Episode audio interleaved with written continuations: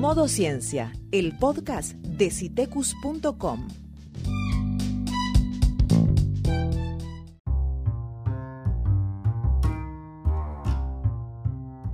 Pone tu smartphone, tablet o computadora en modo ciencia.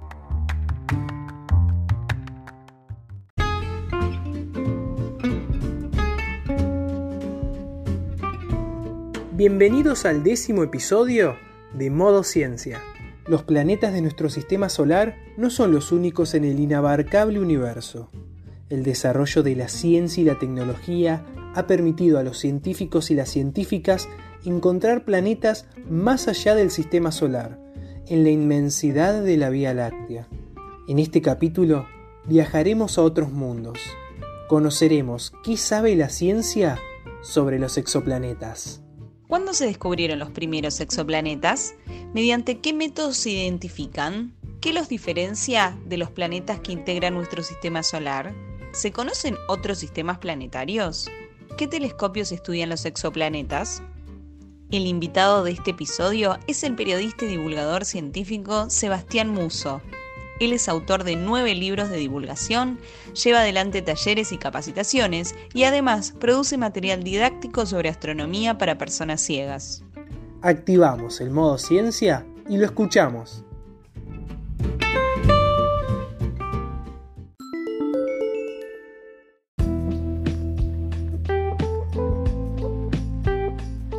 La existencia de planetas fuera del sistema solar es algo que nos viene seduciendo hace muchísimo tiempo.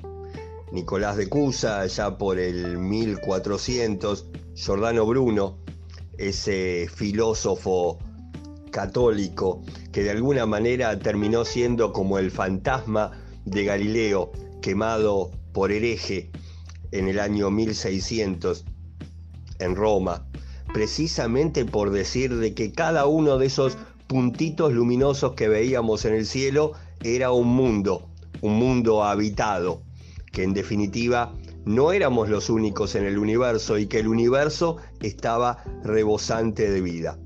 Lo mismo creía Christian Huygens, uno de los mejores observadores astronómicos de todos los tiempos, ahí unos 50 años después de Galileo.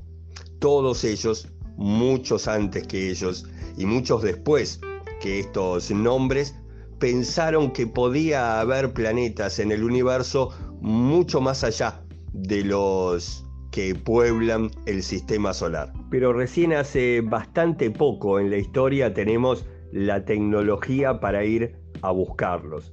En la década del 80 se lanza un telescopio espacial llamado COBE, un telescopio infrarrojo, un telescopio que puede medir el tenue calor emitido por los objetos celestes y empieza a mostrarnos algunos candidatos, estrellas que a su alrededor tenían mucho gas y polvo. Eran sistemas planetarios en formación, lo mismo que algunos años después nos empezaría a mostrar el telescopio espacial Hubble. Pero la historia de verdad arranca en 1991. En ese entonces estaba reunida en Argentina la Unión Astronómica Internacional, la entidad que reúne a todos los astrónomos profesionales del mundo. En su congreso de cada cuatro años se habían reunido por primera vez y por única vez hasta ahora en la ciudad de Buenos Aires y en el periódico eh, interno que tenía ese congreso aparece un magnífico descubrimiento que habían hecho en el observatorio de Greenbank en Inglaterra. Un planeta girando alrededor de un pulsar, una estrella muerta, el remanente de la explosión de una estrella muy masiva luego de su etapa de supernova. El planeta extrasolar había aparecido en un lugar impensado, siempre se buscaba en torno a estrellas parecidas al Sol, pero este descubrimiento desafiaba nuestros intentos de encontrar esos objetos parecidos a la Tierra más allá de los que giran en torno a nuestra estrella. Lamentablemente todo fue una falsa alarma, pero el mismo equipo de trabajo, liderado por Alexander Wolfson, un astrónomo polaco, descubre ya no uno, sino cuatro planetas girando alrededor del pulsar 1257 más 12 en 1992 y se convierten estos en los primeros exoplanetas confirmados de la historia. Está bien, giraban en torno a una estrella moribunda. Iba a ser mucho más interesante el descubrimiento por el cual tendríamos que esperar tres años cuando Michael Mayor y Didier Kellos descubren un planeta en torno a la estrella 51 Pegasi, una estrella como el doble de vieja que el Sol, a unos 50 años luz de distancia. Lo interesante, este planeta daba una vuelta alrededor de 51 Pegasi cada cuatro días. El año de ese planeta era nada más que cuatro días terrestres. Un planeta que estaba muy pegadito a su estrella, por lo cual le calcularon los astrónomos una temperatura de unos mil grados centígrados. Más tarde lo conoceríamos como un Júpiter caliente, un planeta gigante, gaseoso, a una enorme temperatura girando muy próximo a su estrella. De hecho, este es un enorme descubrimiento, el primer planeta extrasolar girando en torno a una estrella similar al Sol, y por el cual el año pasado estos dos científicos, Mayor y Kelos, fueron reconocidos con el Premio Nobel de Física. El mismo equipo que confirmaba el descubrimiento de 51 Pegasi observaba alrededor de una estrella Epsilon Andromedae varios planetas. Ya empezábamos a encontrar mini sistemas planetarios eh, allí afuera. Y teníamos, como ciencia, la necesidad de empezar a clasificar estos exoplanetas. Así que los astrónomos empezaron a encontrar megatierras, planetas rocosos como el nuestro, pero enormemente más grandes estos Júpiteres calientes, objetos parecidos a los colosos del sistema solar, pero muy pegaditos a las estrellas a las cuales giraban. Neptunos calientes, un poco más chicos y hasta planetas vagabundos, planetas que seguramente se formaron en torno a una estrella, pero por alguna razón, quizás luego de la explosión como supernova de esta estrella, luego del paso de estas estrellas cerca de otras, terminaron siendo arrancados de su lugar de origen y están flotando ahí, vagabundos, solitarios, por el brazo de nuestra galaxia. Todos los planetas que hasta ahora conocemos, casi 5.000, están en un radio para la astronomía relativamente chico, a unos 1500 años luz de distancia eh, máxima. Están en una zona muy próxima a el Sol y esto es precisamente porque nuestra tecnología todavía no ha logrado barrer todo el área de nuestra galaxia, sino un pedazo muy muy chiquito de los 100.000 años luz de diámetro que tiene la Vía Láctea, tan solo estos 5.000 planetas los hemos encontrado en los 1.500 años luz más próximos. Estos planetas extrasolares se descubren por distintos métodos. Uno de los más usados es el de la velocidad radial. Esto significa encontrar a la estrella a la cual le giran estos planetas y ver cómo la estrella de alguna manera no está quieta en el universo, sino que se bambolea un poco sobre sí misma. En definitiva, a los planetas extrasolares estos no los estamos observando.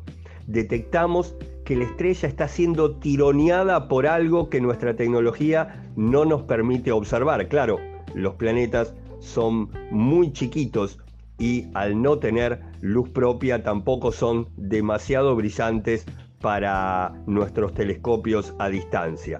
Lo que observamos es que la estrella se comporta de un modo diferente a como lo haría si no tuviera ningún objeto girando en torno a ella. Los otros métodos, bueno, el principal se llama de tránsito. Los tránsitos son cuando el planeta extrasolar pasa por delante de la estrella que estamos observando. Y en tal caso, como es un objeto opaco, le baja un poco el brillo. Es algo así como un pequeño eclipse parcial. Algo como esto es el método más usado para encontrar exoplanetas en el universo. La mayoría fueron descubiertos de este modo.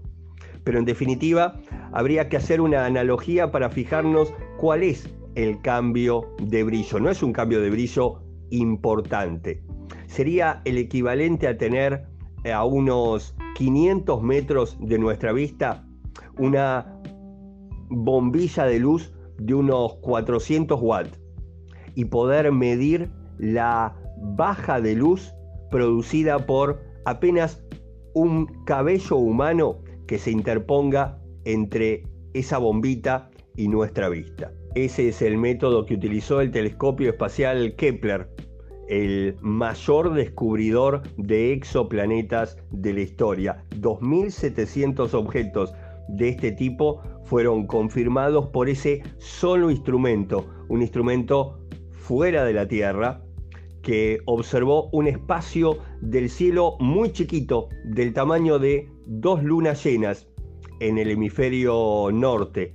Y en ese lugar chiquitito descubrió eso, casi 3.000 planetas girando en torno a otras estrellas. También los telescopios de Tierra se sumaron a estas búsquedas y sobre todo el BLT, el Very Large Telescope, el ojo más grande que tiene la humanidad en el norte chileno, pero que en definitiva forma parte del consorcio europeo del sur. Este observatorio ha descubierto varios planetas extrasolares y ha descubierto algunos planetas extrasolares de forma directa. Hay unos 15 nada más de toda la lista de los cuales tenemos su fotografía, los hemos podido observar. Eh, el más importante de todos los exoplanetas quizás sea el de Próxima Centauri, la estrella más cercana al Sol, tan solo a cuatro años y cuatro meses viajando a la velocidad de la luz.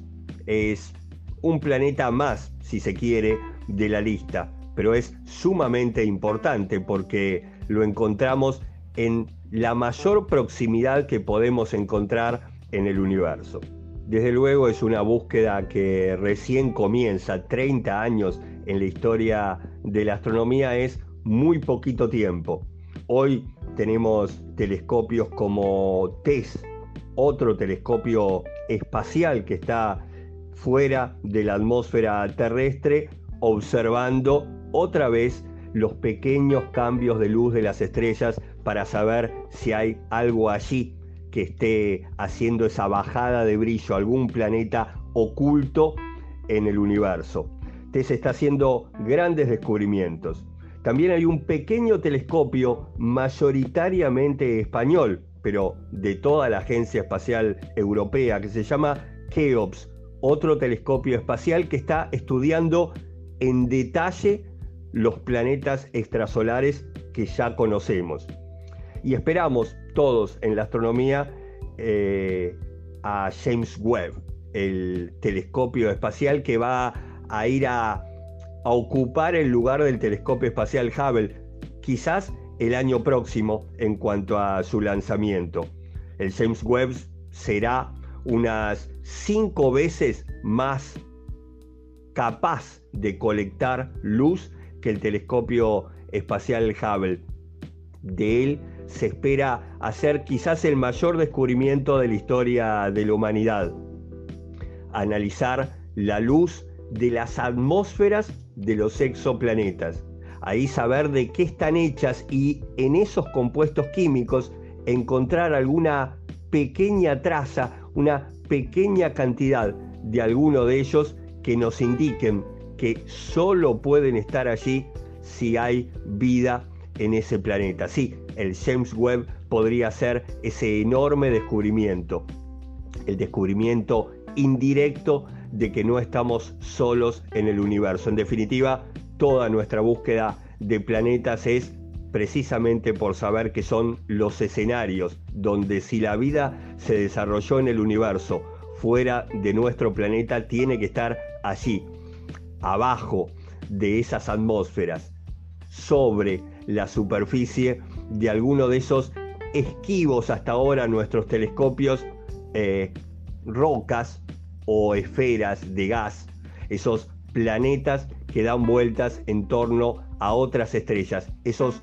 mundos distantes como los imaginó Giordano Bruno, Christian Huygens, cientos de astrónomos que creyeron que el universo tenía infinitud de mundos.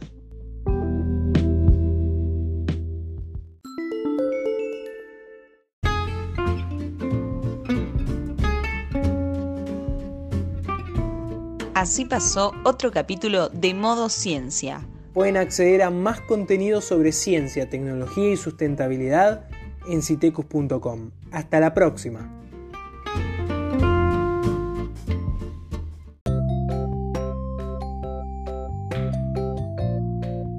Podés volver a escuchar este y otros podcasts en Spotify.